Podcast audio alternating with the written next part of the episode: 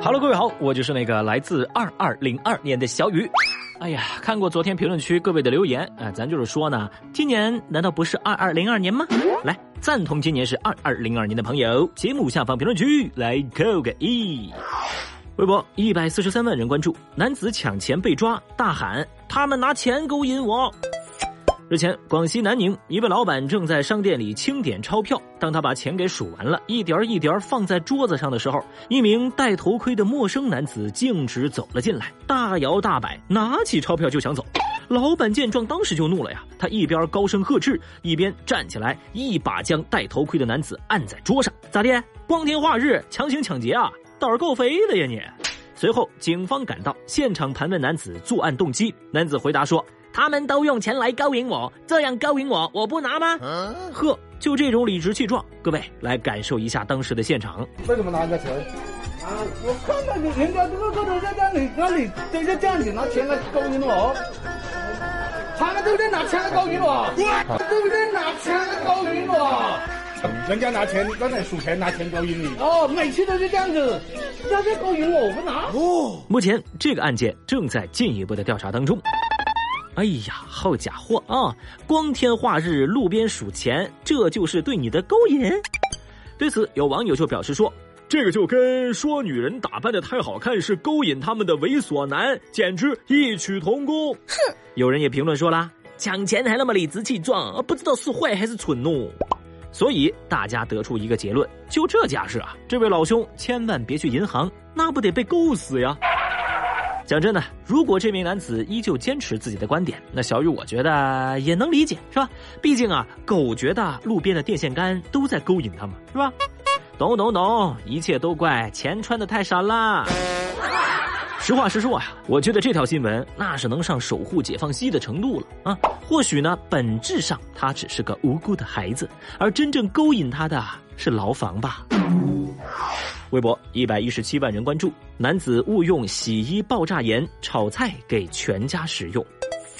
说广东深圳周女士的老公最近几天负责做饭。这一天，周女士到厨房的时候，无意发现家里头洗衣服用的爆炸盐怎么放在厨房里的呢？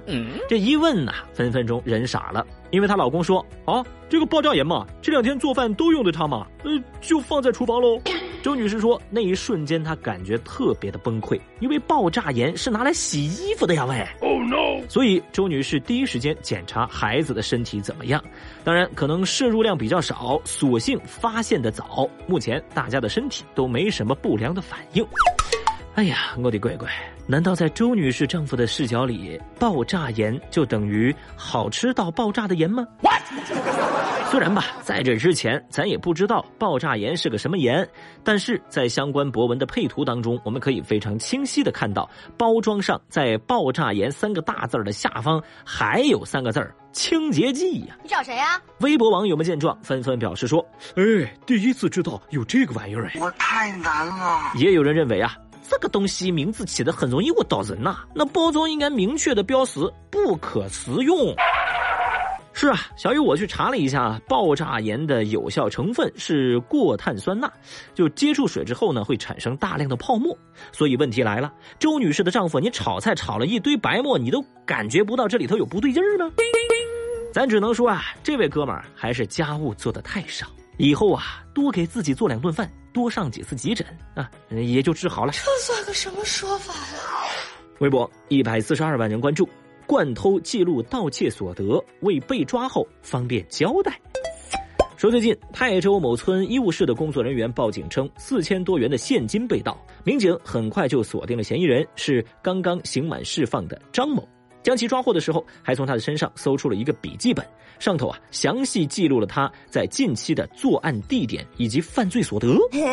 原来啊，张某曾多次因盗窃被警方处理过，他知道自己难逃法网，于是就做好这样的记录，以便被抓之后呢好交代。目前，张某已经被警方刑事拘留。哟喂，这老话说啊，机会总是留给有准备的人的。呃，所以张某，你就是这样准备的？神经病啊！看起来你是个大格局的小偷啊，都给自己想好后路了吗？会吧。在相关微博的评论区，有网友就表示说，相信这位小偷上学的时候也是一个爱记笔记的好学生啊。有人也指出了，你说他有这个觉悟，干点啥不好呢？哼，是啊，你说说。遇上这么个如实坦白交代问题的小偷，嗯，那也好，对吧？能在审理环节直接给警察叔叔省不少事儿，呃，直接判就成了。微博一百二十二万人关注，借钱买车给男朋友，分手后要不回来了。最近，浙江金华的王女士反映，去年八月，她在网上认识了郑先生，俩人呢谈起了恋爱，期间借给了郑先生十多万。后来又因为郑先生说自己征信不好，没法贷款，那王女士啊就自己去贷款买了一辆二手的奔驰给郑先生开。没想到啊，车一到手，郑先生立马提出分手，王女士的钱和车都要不回来了。现在王女士不断的追问郑先生什么时候还钱，对方啊在几次搪塞和敷衍之后，直接是图穷匕现，表示说你让法院来判吧。欲哭无泪的王女士，接下来啊就想诉诸法律来解决这场纠纷。说真的，虽然小玉我不想指责受害者，但是王女士这个操作真的让人看不懂啊！喂，人家都自曝征信不好了，你还能主动帮人贷款买车？这这是传说中的恋爱脑吗？对此，有网友就说了：“呃，征信不好的，基本就别考虑了，擦亮眼睛，男人很多的。”有评论也指出。人家就是为了你的钱才对你嘘寒问暖，清醒一点啊，姑娘。好吧，多的也不说了，还是提醒各位，恋爱的时候，当对方开始不停跟你借钱，差不多就可以分了啊。微博一百一十二万人关注，网传上海一女子在优衣库试衣间产子。说上海嘉定网传一组图文，说一名女孩在优衣库的试衣间产子。现场信息可见，女孩抱着一名新生儿，手中拎着塑料袋，疑似胎盘。现场有民警到达处理之后呢，警方表示说，这名女子是在家中生下小孩后想去医院，途经商场的时候，因为孩子没有衣物包裹，就想为孩子买衣物。民警接到求助之后呢，也把女孩和这个孩子送到了医院。我不知道大家现在听了是什么状态啊？反正小雨我是觉得这条新闻里每个字我都看得懂，但连起来我我就看不太懂了。就就是这个新闻意思就是说，女孩自己生了孩子，提着胎盘抱着孩子到商场去买衣服啊。关键呢，商场还让她进去，哇，这简直就是离谱！半夜敲家门，离谱到家了呀！要真是这样的话，我觉得这事儿有点恐怖啊。一个女孩在家，父母呢？家人呢？孩子的爸爸呢？真的很迷惑的新闻，也说不清到底是谁的问题啊！反正就这种迷惑啊，不亚于我看到下面这条热搜。微博一百三十三万人关注，女子被骗不甘心，联系骗子又被骗。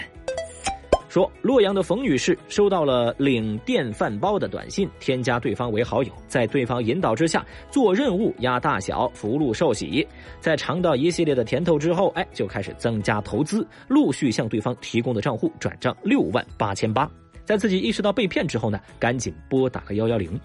其实这个套路呢，咱节目之前也说过了。我看不少的听众在评论区都说自己收到过类似的短信，但没成想啊，总有人上当。那在此期间，民警就向冯女士详细讲解了大量的防诈和反诈的知识，并且叮嘱她千万千万不要再轻易的相信那些诈骗信息了。但是这个冯女士回家之后呢，是对这事儿越想越不甘心，把民警的叮嘱置于脑后，私下继续联系骗子。结果呢，对方谎称：“哎，冯女士，你这是操作失误，你再投六万八千八的保证金，就能把之前的钱都能提回来了。”冯女士信以为真，又给对方转了六万八千八，但是始终没能将账户里的钱给提现。也就是说，这两回下来。冯女士一共被骗了十三万七千六百块，我不能想象。哎呀，冯女士啊，可真是个大聪明。哎，我就想问了，冯女士，你到底不甘心的是什么？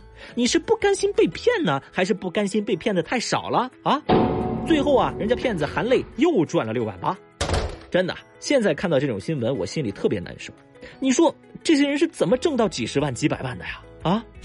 最后再次提醒各位，不要被高额的报酬盲目吸引，不要有贪小便宜和轻松赚钱的心态，一切网络刷单都是诈骗。另外，国家反诈中心 APP 赶紧下载呀！好了，以上就是今日份厅堂微博报，过这儿拜。